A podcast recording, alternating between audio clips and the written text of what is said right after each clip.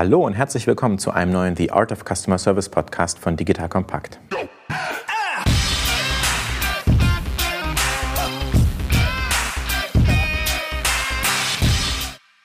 Mein Name ist Erik Pfannemüller, ehemaliger Kanu-Weltmeister, dreifacher Familienvater und Gründer von Solvemate. Solvemate ist eine KI-basierte Plattform für eine verbesserte Service Experience und unsere Chatbots ermöglichen es, dass Endkunden ihre Serviceanfragen im Handumdrehen und ohne menschliche Supportagenten lösen können. Bei The Art of Customer Service sprechen wir immer mit Experten darüber, was guten Kundenservice eigentlich ausmacht, welche Tools und Praktiken relevant sind, welche neuen Technologien es im Kundenservice-Bereich gibt, sowie viele andere spannende Themen rund um eine gute Service Experience.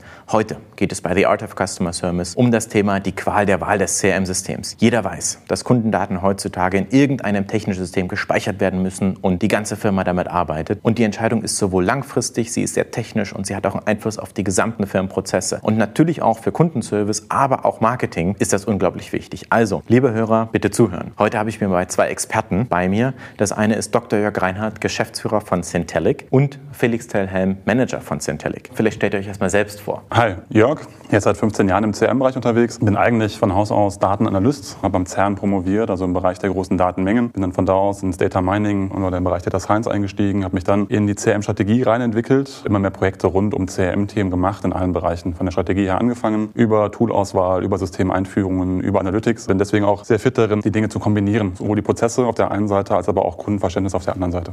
Herzlich willkommen, Jörg. Felix, was machst du? Ich bin seit mittlerweile über zehn Jahren im CRM- und Marketingumfeld in der Beratung tätig. Bin jetzt seit über acht Jahren in verschiedenen Funktionen bei Desentelic. Ein bisschen vielleicht zum Hintergrund. Ich komme klassisch eigentlich aus dem kaufmännischen Bereich, bin aber von Anfang an jetzt auch schon im CRM- und Kundenservice-Bereich dabei, unsere Kunden dabei zu unterstützen, neue Kundenlösungen zu entwickeln, kommen von der Strategie. Das heißt, wo möchte ich eigentlich in meinem Kundenmanagement und meinem Kundenservice mich hinentwickeln und welche Werte möchte ich eigentlich für meine Kunden bereitstellen? Quasi aus dieser Strategie über die verschiedenen Ebenen, sowohl die Daten, die Prozesse als auch die Organisationsform unsere Kunden dann schrittweise mit an die Hand zu nehmen und schrittweise den Weg zu gehen, bis man dann über mehrere Jahre hinweg quasi auch dieses Zielbild gemeinsam erreicht hat. Herzlich willkommen, Felix. Warum seid ihr Experten hier und was macht eigentlich die Centelic? Warum kennt ihr euch mit der CRM-Systemwahl und der Implementierung aus? Das hat eigentlich zwei Gründe. Wir sind eine Unternehmensberatung, davon gibt es natürlich sehr viele. Wir machen zwei Dinge aus unserer Sicht anders. Das eine ist, wir haben einen klaren Fokus. Das heißt, wir sind nicht so eine Bauchladenberatung, die einfach alles beim Kunden vor Ort machen, sondern wir sind auf das ganze Thema Kundenmanagement oder CRM spezialisiert. Und das andere, was uns auszeichnet, ist, dass wir eine Businessberatung sind. Das heißt, unser Anspruch besteht darin, dass wir nicht einfach nur Strategie machen oder nicht einfach nur ein IT-System hinstellen, sondern dass wenn wir, wir nennen immer unsere Kunden quasi Klienten, weil die ja wiederum Endkunden haben, wenn wir unsere Klienten beraten, dass die am Ende des Tages auch mehr Business machen. Das heißt, wenn ich ein CRM-System eingeführt habe, dann soll es nicht einfach nur stehen, sondern der Kunde soll in der Lage sein, mit geschulten Mitarbeitern, mit den richtigen Prozessen, mit der richtigen Denkweise, mit der richtigen Orgastruktur einen monetären Mehrwert in Form von mehr Umsatz oder idealerweise noch mehr Gewinn dann entsprechend zu sehen.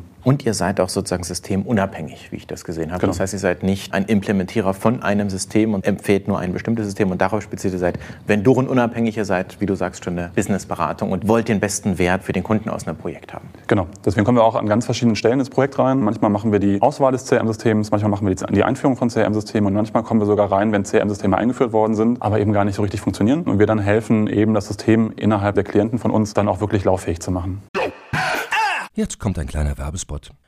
Aufgepasst! Wusstest du, dass HR-Teams heutzutage mit mehr Aufgaben denn je konfrontiert sind? In der aktuellen Studie HR Trends, die Zukunft der Personalarbeit 2024 von Sage, wurden HR-Teams aus sieben verschiedenen Ländern und über 20 Branchen befragt, um top aktuelle Insights in der Entwicklung des Personalwesens zu geben. Sage entwickelt HR-Tools und Software für dein Unternehmen, um Lohnabrechnungen, Personalmanagement, Buchhaltung und mehr zu vereinfachen. So, und die Studie von Sage zeigt unter anderem, dass ganze 91% der HR-Teams angeben, dass ihre Arbeit Arbeitsbelastung im letzten Jahr zugenommen hat, aber gleichzeitig glauben 79 Prozent der Befragten, dass Automatisierung ihre Prozesse zukünftig verbessern und Zeit sparen kann. Ebenfalls spielt auch KI eine große Rolle. Derzeit nutzen etwa ein Drittel bereits Chatbots wie ChatGPT in ihren Prozessen und circa drei Viertel der PersonalleiterInnen sind sich bereits sicher, dass KI die Arbeitsweise im HR revolutionieren wird. Du merkst, die Studie ist vollgepackt mit Statistiken, überraschenden Erkenntnissen und Tipps für HR-Führungskräfte, die vorankommen wollen und zeigt eine Momentaufnahme der sich stetig wandelnden Rolle von HR heute. Am besten schaust du dir die Studie HR-Trends, die Zukunft der Personalarbeit 2024 selbst an. Unter digitalkompakt.de slash Sage, S-A-G-E, kannst du sie dir komplett kostenlos herunterladen. Und wie immer findest du alle Infos auch auf unserer Sponsorenseite unter digitalkompakt.de slash Sponsoren. Werbung Ende.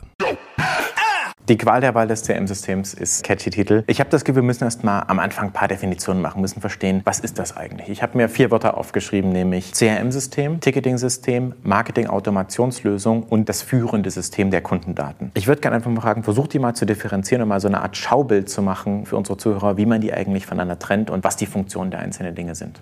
Ich würde es mal so versuchen. Wenn wir über das Thema Kundenmanagement, CRM, digitales Kundenmanagement sprechen, sprechen wir in der Regel nicht über ein System oder eine Komponente, sondern wir sprechen in der Regel von über ein Ökosystem. Das heißt, ein Zusammenspiel von vielen technologischen Komponenten, Prozessen, Organisationsformen, die in ihrer Summe ein gutes, hoffentlich auch digitalisiertes Kundenmanagement abbilden, wie Jörg auch gerade schon beschrieben, dazu führen, dass ich meine Businessziele und auch meine ökonomischen Ziele erreiche. Wenn wir unsere Kunden da so ein bisschen hinführen, gehen wir erstmal von einem Bild aus, was sich aus drei Hauptkomponenten zusammensetzt. Das heißt, wenn ich wirklich digitales und effizientes Kundenmanagement machen möchte, meine Grundlage sind immer meine Daten. Das heißt, ich habe viele operative Systeme im Unternehmen. Dort werden Kundendaten gehalten oder weitere Daten, die für mich relevant sind. Die muss ich erstmal zusammenführen in meine erste wichtige Schicht. Das ist sagen, diese einheitliche Sicht auf den Kunden. Oftmals wird hier von der 360-Grad-Kundensicht gesprochen. Aber erstmal muss ich quasi meine Basis, mein Fundament schaffen und das sind die Daten. Das können wir jetzt einfach mal als das Gehirn bezeichnen. Das heißt, dort werden dann diese Daten genommen, sie werden analysiert, es werden Erkenntnisse gewonnen, es wird Wissen über den Kunden gewonnen. Das heißt, es werden Daten miteinander in Kontext gesetzt, es werden daraus Erkenntnisse gewonnen und darauf aufbauen werden dann zum Beispiel operative Prozesse, wie zum Beispiel im Kampagnenmanagement oder auch im Kundenservice aufgesetzt. Diese Erkenntnisse werden dann wieder durch die eigentliche Schicht dann genutzt, die den direkten Kundenkontakt abbildet. Und auch da haben wir dann wiederum mehrere technologische Komponenten. Das kann zum Beispiel die E-Commerce-Plattform sein, wo ich direkt über einen E-Shop zum Beispiel mit dem Kunden interagiere. Natürlich aber auch ein klassisches CRM-System, wo ich eher den direkten Kundenkontakt mit abbilde, vielleicht auch über einen direkten oder stationären Vertrieb und natürlich dann auch eine Kundenservice-Einheit, Callcenter oder halt die klassischen Marketingkanäle, wo ich dann über direkt Kontaktpunkte wie E-Mail, Personalisierung auf Webseiten mit dem Kunden interagiere. Diese drei Komponenten, man kann es als Schichten oder als Layer sich veranschaulichen, die machen erstmal so ein komplett Kundenmanagement-Ökosystem aus. Also Schicht 1 sozusagen, die Kernschicht, wie das führende System. Das ist genau. die Basis, wo die Kernkundendaten passieren. Das heißt, Beispiel E-Commerce, die Shop-Datenbank, wo die Bestellung gespeichert Korrekt. wird. Wenn ich jetzt über eine Bank nachdenke, dann ist es ein System, wo die Kundendaten und die Kontostände gespeichert sind.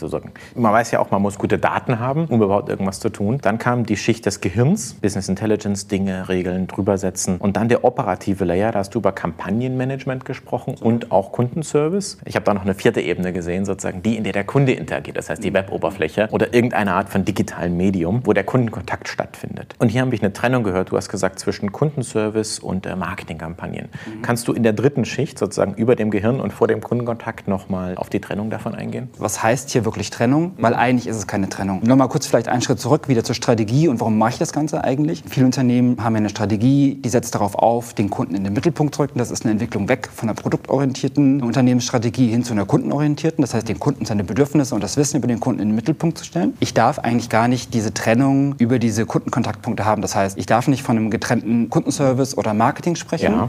sondern das müssen auch von der Art und Weise, wie es beim Kunden ankommt, müssen das einheitlich konsistente und in sich schlüssige Kontaktpunkte mit dem Kunden sein. Dass ich auf der Ebene drunter technologische Abgrenzung haben, dass ich jetzt bestimmte Systeme habe, die verschiedene Funktionalitäten und Businessprozesse abbilden, ist klar. Die müssen aber intelligent und sinnvoll miteinander vernetzt sein und auch miteinander integriert sein, dass ich dann dieses einheitliche Kundenbild anbieten kann. Genau, das ist vielleicht, um dann nochmal zu ergänzen zu sagen, es ist meistens ein technologisches Thema, warum ich die Sachen überhaupt getrennt habe. Einfaches Beispiel, ich habe den Webshop, da gehen im Idealfall halt am Tag 100.000 Kunden drauf und kaufen. Das Ding muss laufen. Das heißt, wenn der Kunde drauf geht, muss er die Produkte finden, der muss sich einloggen können. Das muss einfach hoch verfügbar sein. Dann habe ich aber ein System, wo ich halt komplexe Berechnungen über den Kunden mache, wo ich dann Algorithmen drüber laufen lasse und Co. Es kann sogar schon mal sein, dass ich einen Algorithmus habe, der eine Datenbank in die Knie zwingt. Wenn mein Webshop auf die gleiche Datenbank zugreifen würde, also auf den gleichen Kundendatenbestand und mein Algorithmus, der irgendwas analysiert, die nach unten zwingt, dann geht auf einmal mein Webshop nicht mehr hinten dran. Das heißt, ich verdiene kein Geld mehr. Das ist der Grund, warum ich dann häufig einfach Datenbanken getrennt habe und meine Kundendaten deswegen in verschiedenen Systemen liegen, weil sie für verschiedene Kanäle am Ende des Tages verwendet werden. Einmal für Analytik, dann für Reporting zum Beispiel, dann eben für den Webshop oder auch für das Service Center, die auch nochmal darauf zugreifen, wo dann im schlimmsten Fall irgendwie 10.000 Agenten gleichzeitig auf Kundendaten zugreifen wollen. Und deswegen habe ich erstmal verschiedene Systeme und verschiedene Schichten, die halt diese Kanäle bedienen. Deswegen habe ich auch dann halt den Begriff des führenden Systems, weil mein Problem ist halt, ich habe dann im schlimmsten Fall fünf bis zehn verschiedene Datentöpfe, wo der Kunde drin vorliegt. So, das heißt, wenn ich jetzt zum Beispiel eine Adressänderung vom Kunden habe, weil du, Erik, irgendwie umziehst, dann müssen dann meine Stammdaten irgendwo geändert werden. Mhm. da komme ich ja von oben in diese Schichten rein. Ich genau. komme vom Kunden und ich mhm. muss aus der Webschicht oder digitalen Schicht auf die Schicht Nummer zwei, vielleicht am Gehirn vorbei, in die 360 Grad Kundendatenbank rein. Das sind ja verschiedene verschiedene technische Systeme. Genau. Ich habe eine Adressänderung über einen Kanal quasi rein. Ich muss ja dafür Sorge tragen, dass nach einer gewissen Zeit, und das ist nicht in Realtime, in allen Systemen diese Stammdatenänderung nachgezogen worden ist. Und das ist halt immer die Frage, was ist das führende System? Also was ist quasi das System, wo ich immer die aktuellsten und richtigsten Kundeninformationen dann vorliegen habe. Deswegen ist das führende System jetzt eigentlich keine eigene Datenbank, sondern es beschreibt nur die Datenbank, die quasi die aktuellsten und relevantesten Informationen über den Kunden vorhält. Damit halt auch so was wie eine Golden Source ist für diese ganz konkrete Information. Da kommt schon der erste Beratersatz, genau. die goldene, die goldene genau. Quelle für die Kundendatenbank. Ja. Vielleicht kommt es aber auch nochmal an einem anderen Beispiel nochmal für die Klienten sozusagen mal durchspielen, wie diese Systeme theoretisch miteinander interagieren können, auch auf dieser obersten, auf der Dreier- und Vierer-Schicht, wie wir sie gerade mal definiert haben, dass verschiedene Systeme eine ganz konkrete Aufgabenstellung haben, miteinander interagieren und dann dadurch halt ein konsistentes Erlebnis für den Kunden oder für den Konsumenten darstellen sollen. Das Kundenerlebnis bei den Webseiten oder bei dem E-Commerce-Besuch oder E-Shop-Besuch personalisieren, beziehungsweise vielleicht auf das Wissen, was ich über diesen Kunden habe, zu nutzen und daraus ein sehr spezielles Erlebnis zu schaffen. Klassische Beispiele sind da zum Beispiel Warenkörbe analysiert oder generell sozusagen das beste Angebot für diesen Kunden im Sinne von einem Next Best Offer ausspielt. Da sieht man dann auch ganz, ganz gut, wie diese Systeme dann interagieren. Zum einen habe ich natürlich die unterste Schicht mit meiner 360 Grad Kundensicht. Dort liegt alles, was ich über den Kunden weiß. Da kann ich ganz klassische Warenkorbanalysen machen. Ich kann Kauffrequenzen analysieren. Ich kann gewisse Produktinteressen ableiten, die ich dann in der nächsten Schritt über meine Analytik aufbereite. Und dann habe ich innerhalb des Kampagnenmanagements einfach die Möglichkeit, automatisiert gewisse Personalisierung auf der obersten Schicht auszusteuern, wie zum Beispiel der Kunde hat einen Warenkorb vor ein paar Tagen angelegt, aber nicht abgeschlossen. Dementsprechend wird dann die Webseite oder der E-Commerce-Shop dementsprechend personalisiert. Die Angebote oder halt die Produktwelten, die diesem Warenkorb entsprechen, werden dann nochmal dort präsent ausgespielt und somit halt dem Kunden auch nochmal ins Gedächtnis gerufen und vielleicht auch wieder dann dazu motiviert, diesen Kaufvorgang dann auch wirklich abzuschließen.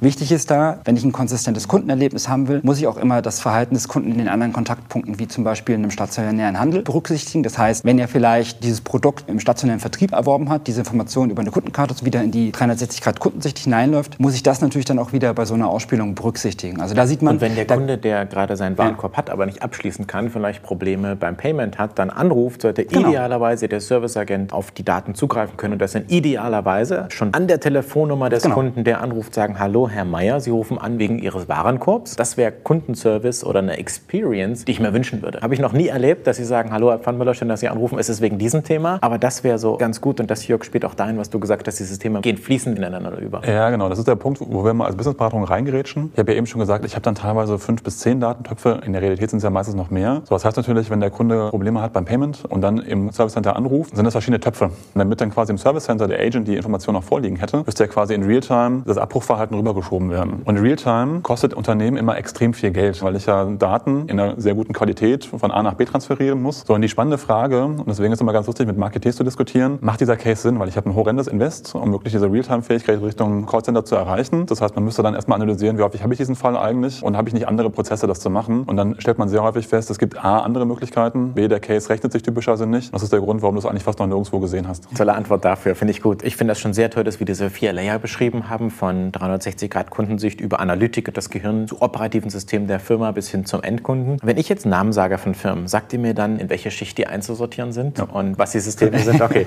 ich fange an, ganz einfach Salesforce. Passe ich auf, das ist ein Podcast hier. Wahrscheinlich hören auch Salesforce-Kollegen zu.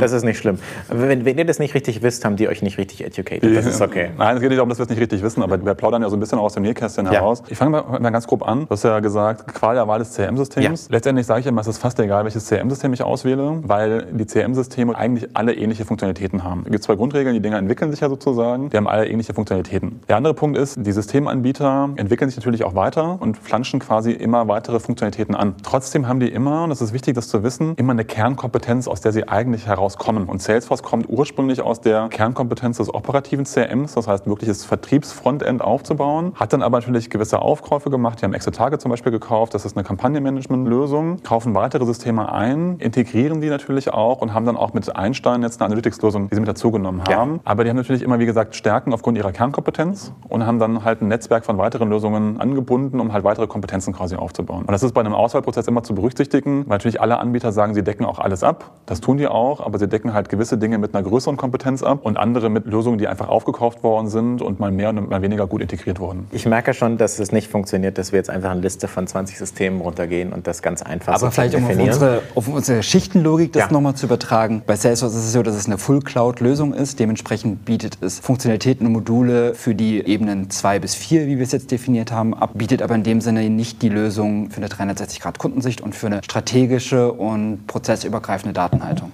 Was Salesforce wahrscheinlich aber anders benennen würde. Das ist nämlich immer die Frage, was man als 360 Grad Kunden sich bezeichnet. Ja. Genau. genau. Aber, ja. Ich verstehe schon sozusagen, das Ökosystem ist nicht so einfach und man muss das erstmal verstehen. Das, worüber ihr jetzt sprecht, das hört sich immer so einfach an, aber es gibt Systeme, die vielleicht mehr aus dem Kundenservice kommen, aus dem mhm. Ticketing, wo ich Systeme vielleicht wie Zendesk oder Freshworks machen kann, die aber auch in den Bereich Vertrieb reingehen. Es gibt auch Marketing-Automationslösungen und gute CRM-Systeme oder Ticketing-Systeme können auch teilweise Marketing-Sachen mithelfen. Aber es ist wichtig sozusagen zu verstehen, dass eine Firma muss schauen, wo der der Kern liegt und dann kommen wir auch schon in den Auswahlprozess rein. Und es ist nicht einfach beantwortet in einer Minute. Also die meisten Firmen haben gerade im Marketing- oder Kundenmanagementbereich ungefähr 20 verschiedene Lösungen im Einsatz. Verstehen größtenteils selber nicht mehr, wozu die eigentlich gut sind und verstehen auch nicht, warum es nicht einen Anbieter gibt, der irgendwie alles abdeckt. Das ist ein Problem, das ist auch die Aufgabe, die die Unternehmen haben, erstmal die verschiedenen Anforderungen zu verstehen. Das habe ich mit Semdex angesprochen, eine sehr gute Lösung, die ich jetzt in dem Bereich Digital Asset Management oder Product Information Management anordnen würde, was wieder ein komplett anderer Bereich hinten dran ist, wo auch Workflows mit dabei sind. Das Problem ist, ist, wenn ich jetzt eine Kampagne raussende, da muss ich ja auch die Bildprodukte und Produktbeschreibungen irgendwie vorliegen haben. Ja. Das kann ich in ein Content-Management-System reinlegen, das kann ich aber auch in sogenanntes Digital Asset Management reinlegen, also wo dann die Digital Assets, also die Bilder zum Beispiel drin liegen. Unter Umständen für verschiedene Länder brauche ich verschiedene Bildprodukte, verschiedene Artikel, die müssen halt irgendwo Klar. abgelegt werden. Ich arbeite ja in meinem Marketing auch mit einer Agentur zusammen, das heißt, die Agentur muss die Rechte haben, auf gewisse Bereiche zugreifen zu können. Und da kommen ja viele Prozesse ja. rein, wo es einfach Lösungen gibt, die genau das abdecken. Und dann habe ich einen Workflow-Prozess, der mit dabei ist. Das alles macht Zendesk, was auch wiederum in dieses Thema Kundenmanagement mit reinspielt, weil das wiederum sehr stark diesen Asset Management und Workflow-Teil quasi abdeckt, was aber keine klassische Kampagnenmanagement-Lösung ist, weil ich damit eben nicht zum Beispiel Zielgruppen selektieren würde, was aber auch keine Frontend-Lösung hinten dran ist, weil das letztendlich mir nicht beim Ausspielen hilft, sondern nur bei der Verwaltung der Bilder, die ich vielleicht nachher mal dann im Webshop ausspielen will. Da sieht man, es gibt sogar noch mehr Lösungen drumherum. Es wird also immer komplizierter eigentlich.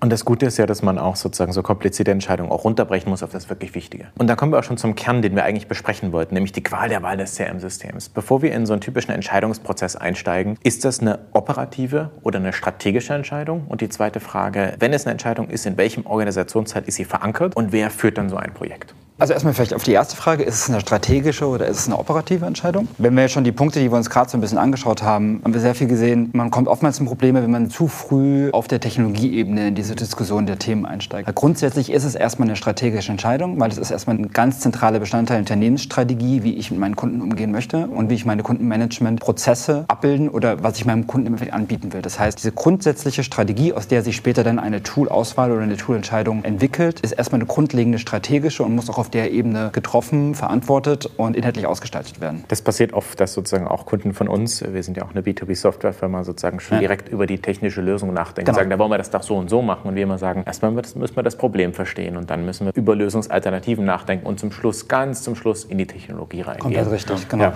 Und das, was wir sehen, wir haben gerade schon mal den Begriff Salesforce genutzt und bei vielen anderen Technologien ist auch so, dass bestimmte operative Einheiten sehr, sehr schnell auf einer Technologieebene in solche Diskussionen einsteigen, das aber nur bedingt oder gar gar nicht mit einer neuen oder schon bestehenden Unternehmensstrategie im Einklang ist. Und das ist nämlich auch genau einer der Gründe, das was du eben auch schon erwähnt hast, in das Feld kommt, wenn das nur operativ getrieben ist, diese Kundenmenschprozesse, wie es ja oftmals ist, auch dezentral aufgebaut sind, oftmals halt auch in Silos, dass dann jeder seine eigene Lösung oder seinen eigenen kleinen Technologie-Stack einführt. Und schon habe ich irgendwie 20 bis 30 Lösungen, die teilweise das Gleiche machen, nicht miteinander integriert sind. Das Kundenerlebnis ist dann wirklich schlecht, hat auch nichts mit einer strategischen Ausrichtung in dem Bereich zu tun. Das heißt, die grundlegende Entscheidung hin zu einer Technologie oder einem Mix aus Technologien, haben wir auch schon schon gesagt, es muss ja nicht ein Anbieter sein, es kann ja auch eine Kombination aus mehreren Technologien sein. Die muss grundsätzlich strategisch überlegt und von einer hohen Ebene in der Unternehmung vorangetrieben und halt auch mit verantwortet werden. Mhm. Liegt das beim Chief Operating Officer, liegt das in der Geschäftsführung? Wo ist das typischerweise angesiedelt, so eine Entscheidung? Generell sagen wir immer, sollte es bei der Geschäftsführung angesiedelt sein. Aus dem einfachen Grunde, weil Kundenmanagement, hat Felix vorhin komplett richtig gesagt, ist ja etwas, was eigentlich das ganze Unternehmen betrifft.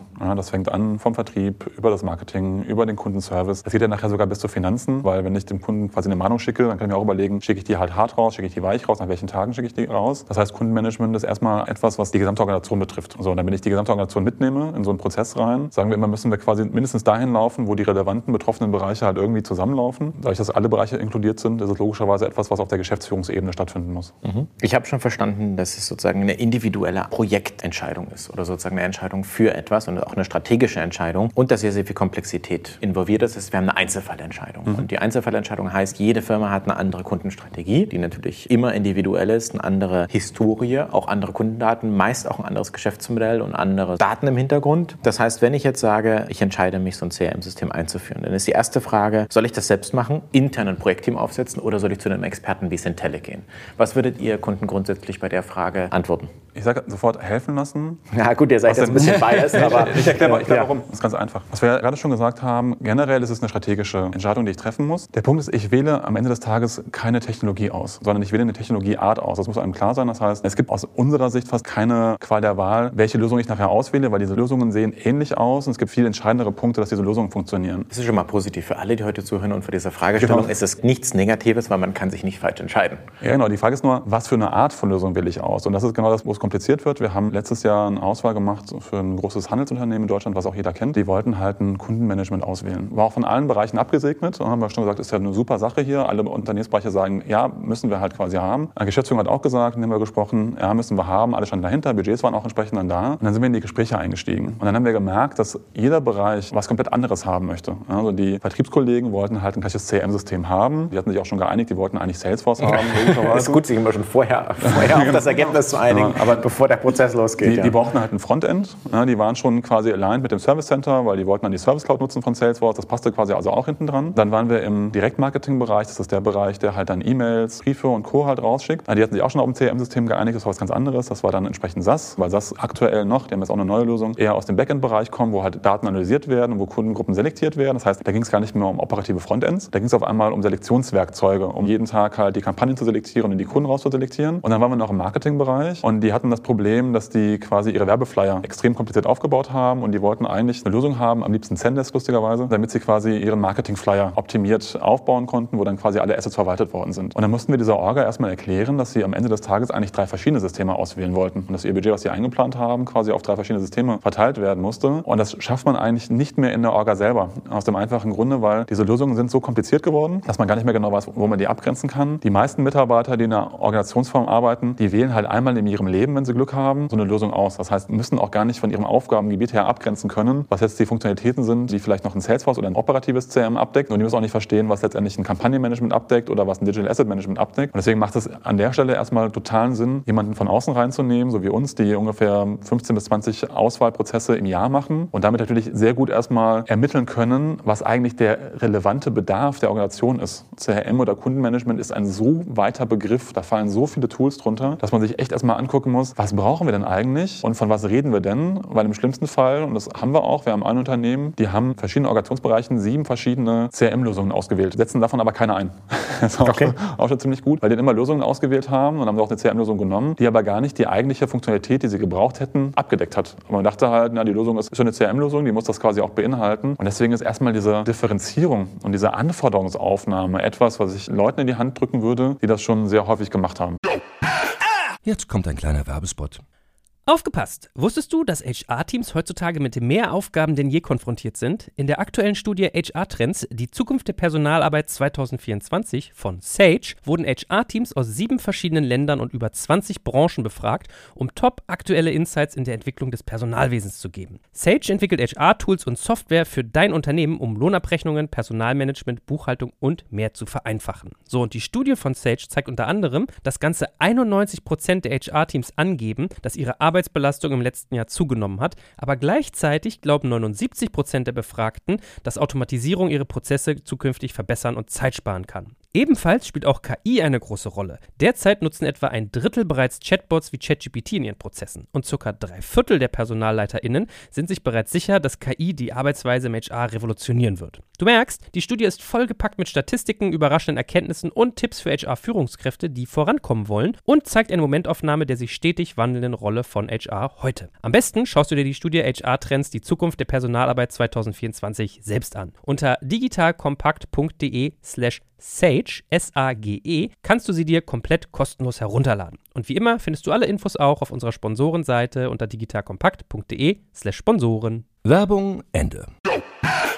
Ich hatte ja vorher mal eine E-Commerce-Firma vor vielen Jahren und wir haben damals genau uns die gleiche Frage gestellt und wir haben jetzt damals auch eine Beratungsfirma gesucht. Aus genau dem Argument, ich fand das nochmal so klar zu machen, zu sagen, wahrscheinlich wählt man nur einmal in seinem Firmenleben während einer Firma ein so ein System aus und jemand, der es schon mal gemacht hat, ist immer besser dabei. Das erste Mal ist immer schwierig und zweitens ist es auch so komplex, wenn ich alleine überlege, du hast von drei Systemen gerade gesprochen in dem Beispiel von der großen Handelskette. Alleine die Verbindung der Systeme, mit der wir miteinander sprechen müssen, das sieht jetzt einfach aus, ja, dann verbinden wir die und dann synchronisieren die Daten, aber im Detail liegt die Komplexität und man muss auch wissen, wie man so ein Projekt steuert, um sich dann nicht im Detail zu verlieren oder das Große und Ganze aus dem Blick zu verlieren. Ich finde das gut, hier für die Hörer nochmal ganz klar, auch von meiner Seite, sozusagen, wenn man mir als Moderator vertraut. Nicht, weil ich da irgendwie was Centelic machen will, sondern wenn man sich so ein System anschaut, einfach mal einen Profi fragen, weil es ist eine strategische Entscheidung, die auch die nächsten Jahre wahrscheinlich nicht geändert wird. Wir hatten im Vorgespräch schon gesagt, das fand ich interessant. Oftmals wird das System alle drei bis fünf Jahre gewechselt, aber eigentlich das nicht daran, dass das System schlecht ist, sondern dass es schlecht benutzt wurde. Für die Hörer, die das nicht sehen können, mir wird gegenüber genickt sozusagen.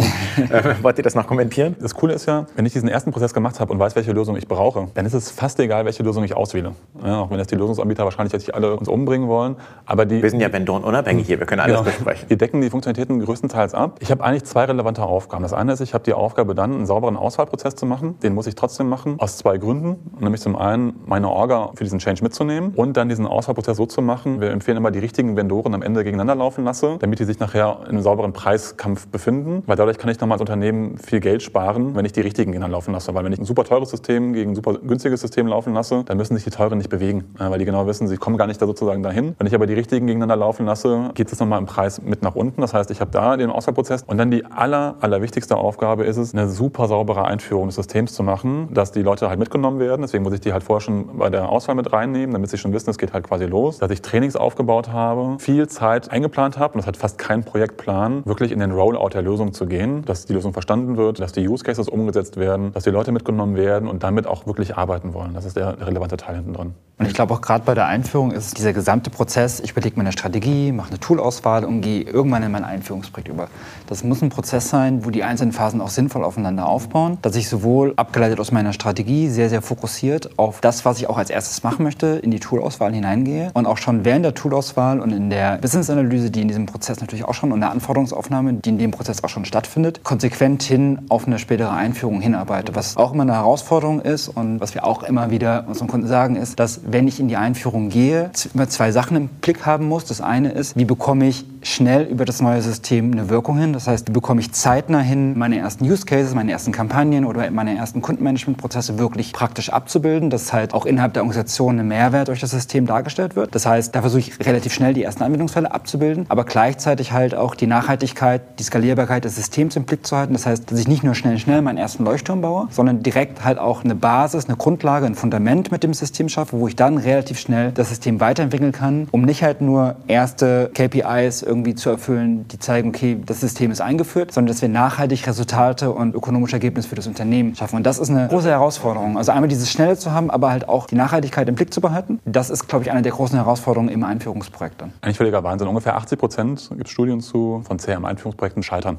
Und scheitern ist genau das, was Felix gesagt hat, eben, dass sie keine Wirkung erzielen. Das heißt, man hat keinen Mehrwert hinten dran oder sie gehen halt nicht nachhaltig durch. Ich habe ja auch eine unserer Veröffentlichungen drin liegen, woran CRM-Projekte scheitern. Da steht es auch nochmal drin. Wir sehen nämlich die ich lese gerade auf Kopf. Neun Wege, Ihr CRM-Projekt in den Sand zu setzen oder neun Tipps, genau das zu verhindern. Kann man das downloaden bei euch auf der Website? Ja, das kann man downloaden. Wie sieht normalerweise so ein Projekt aus, was nicht von uns gemanagt ist? Irgendwann sagt die Geschäftsführung, wir brauchen jetzt halt ein System. So, dann denken alle, cool, wenn das System da ist, dann wird die Welt schon besser werden hinten dran, weil Umsatzzahlen stimmen nicht, ich möchte irgendwie vorankommen. Dann wird ein wilden Zeitpunkt definiert. Sagen wir mal, jetzt Mitte 2020 soll es halt fertig sein. Geht der Prozess irgendwie los. Dann haben wir am Anfang schon eine massive Verzögerung, weil Einkauf schließt die Verträge nicht hinten dran ab. Die Lösung kommt halt quasi nicht. Das heißt, beim Projektplan gehen schon mal locker zwei Monate flöten. Das Enddatum wird aber beibehalten, weil logischerweise, es muss ja dann irgendwie laufen. Das ist dann quasi Time to Market. An der Einführungsphase hinten dran wird gespart. An der Testingphase hinten dran wird gespart. Das Enddatum wird wie verrückt quasi gehalten und dann ist das Enddatum erfüllt. Dann wird das von der Projektleitung meistens auf, ja, System steht irgendwie, aber ist so halb funktionabel quasi gestellt. Technisch verfügbar. Technisch, genau, ja. Technisch verfügbar. Dann wird nochmal groß der Korken knallen gelassen, weil geil, wir haben unser neues System hinten dran und dann passiert gar nichts mehr. Ist ja auch einfach zu messen, dass ein System verfügbar genau, ist, verfügbar. aber man sollte vielleicht messen, wie viele Menschen eine Organisation damit wirklich in real jeden Tag arbeiten und genau. das vielleicht als CKPI für den Projekterfolg Perfekt. setzen. Das Das ist es aber nie. Es ist nie das Ziel, wer arbeitet damit und machen wir Gewinn, sondern der Projekterfolg ist ab dem Tag, wo das System technisch live umgegangen ist. Und dann wird auch kein einziger Euro mehr in das System investiert oder in die Weiterentwicklung oder die Schulung der Leute. Und damit scheitern diese Projekte einfach hinten dran. Nicht alles funktioniert. Die Mitarbeiter sagen, System ist quasi doof, weil sie nicht geschult worden sind, weil gewisse Funktionalitäten dann doch nicht da sind. Die Mitarbeiter sagen, naja, wenn ich diese 2% nicht kann, kann ich auch die restlichen 98% irgendwie nicht hinten dran. Und damit habe ich dann als Unternehmen sehr viel Geld versenkt. Und deswegen ist diese Einführung so unglaublich wichtig und der wichtigste Bestandteil eigentlich, unabhängig davon, welche Lösung ich ausgewählt habe. Das war schon eine super Zusammenfassung und ich sehe schon, wie in dem Podcast die Zeit verfliegt. Das ist immer am besten, wenn sozusagen die Zeit vorbeigeht. Wenn ich jetzt vor der Frage stehe, wie läuft denn eigentlich so ein typischer Entscheidungsprozess ab? Und mit Entscheidungsprozess meine ich nicht die Implementierung. Das ist natürlich klar, dass es dann Folgeprojekt gibt, sondern der Titel des Podcasts war die Qual der Wahl des CRM-Systems. Ich würde das jetzt gern umändern in die Freude der Auswahl des tollsten Kundenmanagementsystems. Das war nichts Negatives, sondern es kommt zum Schluss was Gutes dabei raus. Aber ganz konkret die Frage, wie läuft so ein Entscheidungsprozess ab? Wie lange dauert der? Was gibt es da so für Phasen? Also ich würde mal sagen, die erste Phase wäre eben diese strategische Vorbelegung, dass mich grundsätzlich überlegt, was möchte ich eigentlich mit dem Tool erreichen. Daraus ergibt sich erstmal ein grundsätzlicher Rahmen und auch eine fachliche Beschreibung, was möchte ich eigentlich machen. Damit kann ich jetzt erstmal in den Markt gehen, mache mir eine grundlegende Marktübersicht und gucke, okay, welche Anbieter gibt es, welche kommen für mich in Frage. Ist das so eine Art Dokument, irgendwie so zwei, drei Seiten stelle ich mir vor, hey, das will ich erreichen, so eine Genau. Art wie Summary, hey, das möchte ich gerne Genau, ich habe so eine High-Level-Anforderungsaufnahme und da stehen mal die, die wichtigsten Kriterien, sowohl technisch, organisatorisch als auch technisch drin. Und die kann ich erstmal nutzen. Da haben wir auch eine Checkliste, mit der wir dann vorgehen. Arbeite ich dann schon mit einer Firma wie euch? Oder Im besten Fall ja. Okay. Also ist vorher noch die Auswahl des Also es gibt, Partners. also ich meine, auch da gibt es wieder beides. Es gibt viele Unternehmen, die kommen quasi schon mit so einer Longlist, also eine Liste an möglichen Anbietern und Vendoren, die in Frage kommen. Die haben die Unternehmen oftmals auch schon mal vorbereitet oder vorgedacht. Die wird dann entweder von uns nochmal evaluiert und nochmal qualitätsgesichert oder wir kommen schon den Schritt davor rein und erarbeiten mit den Kunden dann diese Liste. Wo wir halt auch gewisse Checklisten und natürlich auch Erfahrungswerte haben, geht natürlich dann auch deutlich schneller mit uns, diese Liste zu erstellen. Ich fasse zusammen Schritt 1, strategische Vorüberlegungen. Mir zusammenfassen in wenig Worten, die sehr durchdacht sind, was ich eigentlich will. Und meistens habe ich eine Idee, wer vielleicht in Frage kommen würde. Und das wäre dann sozusagen die Longlist, die aber aus einer strategischen Überlegung kommen kann. Und ich kann, aber muss zu dem Zeitpunkt noch nicht mit einem Partner arbeiten. Der kann mir schon helfen bei den Vorüberlegungen, aber er kann natürlich zu jedem Punkt reinkommen, aber später Genau. irgendwann wird es doof. Genau. Gut, Longlist. Ähm, ist natürlich das Ziel, diese Longlist weiter zu begrenzen. Das heißt, was ich jetzt machen kann, ich kann jetzt auch schon auf diese Anbieter zugehen. Also wenn wir von der Longlist sprechen, sprechen wir irgendwo im Bereich von fünf bis sieben Anbietern in der Regel. Die werden dann kontaktiert mit einem strukturierten Anforderungskatalog, mit einem ersten Konzept, was gemacht werden soll in der Zukunft. Und darauf stellen diese Unternehmen dann Informationen bereit, inwieweit sie diese Anforderungen abdecken und weitere, sagen wir mal, auch organisatorische oder technische Informationen, die einfach für den Auswahlprozess relevant sind. Durch die Auswertung dieser Informationen wird diese Longlist dann immer weiter verkürzt und in eine Shortlist überführt. Das wäre dann quasi diese zweite Stufe. Also der typische RFI-Prozess. Das ist der klassische Information. FI-Prozess, genau. Dann sind wir wahrscheinlich irgendwo bei drei bis vier Anbietern, die vielleicht noch auf dieser Liste stehen. Und das wären dann auch die, die man dann bittet, ein konkretes Angebot zu erstellen. Der klassische RFP, also Request for Proposal-Prozess. Auf Basis dieses Angebots könnte man nochmal eine Verkürzung dieser Liste machen und die würde man dann einladen, dass das Angebot dann einmal präsentiert wird und auch das Tool schon mal in der Demo präsentiert wird, um einen besseren Eindruck zu haben. Das wäre dann so eine erste Phase, die innerhalb dieses Auswahlprozesses durchlaufen ist. Wie gesagt, da sind wir dann so bei drei bis maximal vier Anbietern, wo man schon einen ersten guten Blick hat, was die Tools können, wie auch so ein bisschen die Haptik des Tools ist. Und man hat im besten Fall auch schon mal eine erste Kostenindikation hinsichtlich Lizenzen und auch wie aufwendig dann halt auch eine spätere Einführung des Tools sein kann. Das heißt, in Phase 1 bin ich ja noch sehr offen. Ich versuche Informationen zu sammeln und die zusammenzukriegen. Zum Schluss erstmal Informationen kann das System, das Request for Information. Und dann zum Schluss habe ich auch vielleicht mal eine Zahl dahinter, weil es ist immer Leistung und Preis zum Schluss. Und noch viele andere Sachen. Wie läuft so die typische Entscheidungsphase ab? Wenn man dann sagt, man hat alle Informationen vorliegen, wird dann das alles auf ein Slide in PowerPoint zusammengefasst oder wie läuft so der typische Also Entscheidungsprozess? erstmal, was wir in die Projekte mitbringen, ist eine standardisierte Bewertungsmatrix, die natürlich auch mal die Möglichkeit hat, über Gewichtungsfaktoren zum Beispiel an die jeweiligen Rahmenbedingungen des Kunden angepasst zu werden. Das heißt, ich quantifiziere natürlich und mache erstmal auch gewisse Bestandteile dieser Systeme vergleichbar, indem ich sie halt in etwas Quantifizierbares überführe. Das alles, was ich dort auswerte, das ist eine große Excel-Tapete, die ist jetzt nicht zwingend managementtauglich. Die überführe ich natürlich dann meistens in eine, in eine PowerPoint-Variante, die ich dann im Entscheidungskreis diskutieren vorstellen kann. Das heißt, es ist eine Entscheidungsvorlage, die wir dann immer erstellen. Das heißt, diese Entscheidungsvorlage wird immer wieder an gewissen Punkten innerhalb des Gesamtprozesses genutzt. Nämlich dann immer, wenn ich meine Anzahl an Anbietern beschränken will oder halt grundsätzliche Entscheidungen innerhalb des Prozesses treffen muss. und wer trifft denn die Entscheidung, Georg? Trefft ihr die? Nee, wir, wir treffen die nicht, logischerweise, weil wir das Geld ja gar nicht so hinten dran verwalten. War natürlich eine Ähm, Suggestivfrage. Wer trifft die Entscheidung, ist eine ganz spannende Frage. Es hängt auch ein bisschen davon ab, wie der Prozess am Ende des Tages abläuft. Es gibt immer den offiziell geregelten Prozess und den realen Prozess, muss man dazu sagen. Also geregelter Prozess ist, wie das Felix gesagt hat, wir haben eine Longlist Shortlist hinten dran und dann wird es auf eine Shortlist begrenzt irgendwie. Das passiert eigentlich auch immer, dass irgendwie mitten in diesem Prozess auf einmal irgendein Vorstand anruft, weil, weil er letzte Woche mit irgendjemandem geredet hat und der gesagt hat, du musst unbedingt noch diese Lösung quasi mit reinnehmen und dann halt eine Welle zieht, warum wir denn jetzt diese Lösung irgendwie nicht mit drin haben. Passiert halt eigentlich ständig quasi mit dabei oder warum denn die Lösung drin ist, weil die kann doch eigentlich gar nichts. Und das ist schon mal dieses Hauen und Stechen, was da passiert. Idealerweise hat man sich am Anfang auf eine Normierung geeinigt von den verschiedenen Bereichen. Wir haben eine IT-Abteilung, wir haben eine Einkaufsabteilung, wir haben eine Fachabteilung, wer sozusagen welches Stimmrecht hat. Aber das ist am Ende des Tages ist das ein großer pädagogischer Sitzkreis und da muss man sich auch mal anschauen, welche Abteilung setzt sich da durch. Also es gibt Auswahlprozesse, wo nachher dann quasi die IT blockiert hat und gesagt hat, nee, mit uns nicht, wir wollen halt keine Cloud-Lösung haben oder wir haben hier mehr Leute, die schon das System halt kennen, was ja auch relevant ist und deswegen möchten wir nur diese Lösung haben. Wir haben Auswahlprozesse gehabt, wo es hieß, dass die Fachabteilung quasi aussuchen kann und dann hat am Ende der Einkauf gesagt, nee, wir nehmen jetzt hier 51 Prozent Stimmrecht, was ja lustig ist, weil logischerweise mit Mehrheitsrecht ist und die haben einfach die günstigste Lösung hinten dran ausgewählt. Also im Idealfall schaffen es die Bereiche, sich zu einigen, aber es wählt immer der Kunde natürlich aus, welche Lösung für die beste ist. Aber das ist, wie gesagt, es gibt verschiedene Bereiche, den Fachbereich, der die Lösung haben möchte, der arbeitet damit. Es gibt die IT, die sie irgendwie implementieren und verwalten muss und es gibt den Einkauf, der es auch noch bezahlen muss. Da immer die Frage ist, welcher Bereich hat dann eigentlich die höhere Macht und setzt sich dann am Ende des Tages vielleicht durch oder habe ich ein Unternehmen, wo das dann auch wirklich mal gemeinschaftlich passiert? Aber ich glaube, die Frage ist halt auch ganz wichtig, weil das sind halt auch unsere Erfahrungswerte, nämlich gerade die Frage, wer und auch wie wird entschieden. Auch Einführungsprojekte oder Auswahlprojekte können ja scheitern, beziehungsweise zumindest mal stagnieren. Nicht nur für uns als externe Beratung, sondern auch für die internen Mitarbeiter, die so einen Prozess treiben und im Endeffekt auch abschließen wollen, ist es wichtig, wenn sie es nicht eh schon wissen, weil sie es aus der Historie kennen, ein Gefühl dafür zu entwickeln, wer entscheidet eigentlich und wie wird hier entschieden? Ist es eine Entscheidung kollektiv? Gibt es diese eine Person, die im Endeffekt eine Entscheidung trifft? Oder wird halt gar nicht entschieden in der Regel? Das ist ja auch schon mal eine wichtige Information, mit der ich reingehe. Macht man im, Rahmen von der Stakeholder-Analyse ganz am Anfang. Also wie stehen die Entscheider eigentlich zu diesem Thema generell? Sind sie pro, sind sie kontra? Wie stehen sie gegenüber gewissen Technologien? Jörg hat es gerade schon erwähnt, manchmal kommt über so einen Seitenpfad dann nochmal eine neue Technologie mit rein, weil die halt gerade irgendwie Mittagessen waren. Das, heißt, man, das kennt man öfter. Wir sind, glaube ich, nicht so enterprisig unterwegs wie ihr. Wir sind nicht so groß, wir sind mehr so im Mid-Market, eine SaaS-Lösung. Aber auch da gibt es dann manchmal den Prozess, wo man beim Kunden sitzt oder wo meine Kollegen beim Kunden sitzen und dann, es heißt, ja, lass uns doch mal noch den Wettbewerber anschauen. Und der macht eigentlich was ganz anderes. Und man hat überhaupt nicht den Prozess verfolgt und deswegen gibt es ja strukturierte Entscheidungsprozesse. Aber wir haben mit Menschen und nicht mit Maschinen zu tun. Da muss man natürlich immer beratend zur Seite stehen und auch jeden, der was zu sagen hat, auf den Prozess mitnehmen. Ist ja auch wichtig. Genau, das heißt, ich muss mir bewusst machen, wer entscheidet hier und wer ist relevant. Ja. Und dementsprechend muss ich mit ihm sauber kommunizieren, diese Entscheidung später halt auch herbeiführen. Also die Entscheidung kommt nicht von sich aus, sondern das ist halt auch ein sehr aktiv gesteuerter Prozess. Und da hilft natürlich dann auch ein externer Support, der da Erfahrung mitbringt und weiß, wie man so einen Entscheidungsprozess strukturieren muss und wie man halt auch Informationen und Entscheidungen aufbereiten muss, dass sie halt für den jeweiligen Kreis dann halt auch die richtige Granularität hat. Und das fand ich war ein super gutes Schlusswort zu der Frage zur Freude der Auswahl des CM-Systems. Danke Felix, danke Jörg für das tolle und interessante Gespräch. Danke.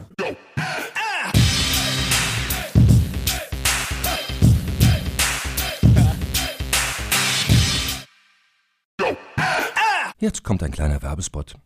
Aufgepasst! Wusstest du, dass HR-Teams heutzutage mit mehr Aufgaben denn je konfrontiert sind? In der aktuellen Studie HR Trends, die Zukunft der Personalarbeit 2024 von Sage, wurden HR-Teams aus sieben verschiedenen Ländern und über 20 Branchen befragt, um top aktuelle Insights in der Entwicklung des Personalwesens zu geben. Sage entwickelt HR-Tools und Software für dein Unternehmen, um Lohnabrechnungen, Personalmanagement, Buchhaltung und mehr zu vereinfachen. So, und die Studie von Sage zeigt unter anderem, dass ganze 91% der HR-Teams angeben, dass ihre Arbeit Arbeitsbelastung im letzten Jahr zugenommen hat, aber gleichzeitig glauben 79 Prozent der Befragten, dass Automatisierung ihre Prozesse zukünftig verbessern und Zeit sparen kann. Ebenfalls spielt auch KI eine große Rolle. Derzeit nutzen etwa ein Drittel bereits Chatbots wie ChatGPT in ihren Prozessen und circa drei Viertel der PersonalleiterInnen sind sich bereits sicher, dass KI die Arbeitsweise im HR revolutionieren wird. Du merkst, die Studie ist vollgepackt mit Statistiken, überraschenden Erkenntnissen und Tipps für HR-Führungskräfte, die vorankommen wollen und zeigt eine Momentaufnahme der sich stetig wandelnden Rolle von HR heute. Am besten schaust du dir die Studie HR-Trends, die Zukunft der Personalarbeit 2024 selbst an. Unter digitalkompakt.de slash Sage, S-A-G-E, kannst du sie dir komplett kostenlos herunterladen. Und wie immer findest du alle Infos auch auf unserer Sponsorenseite unter digitalkompakt.de slash Sponsoren. Werbung Ende.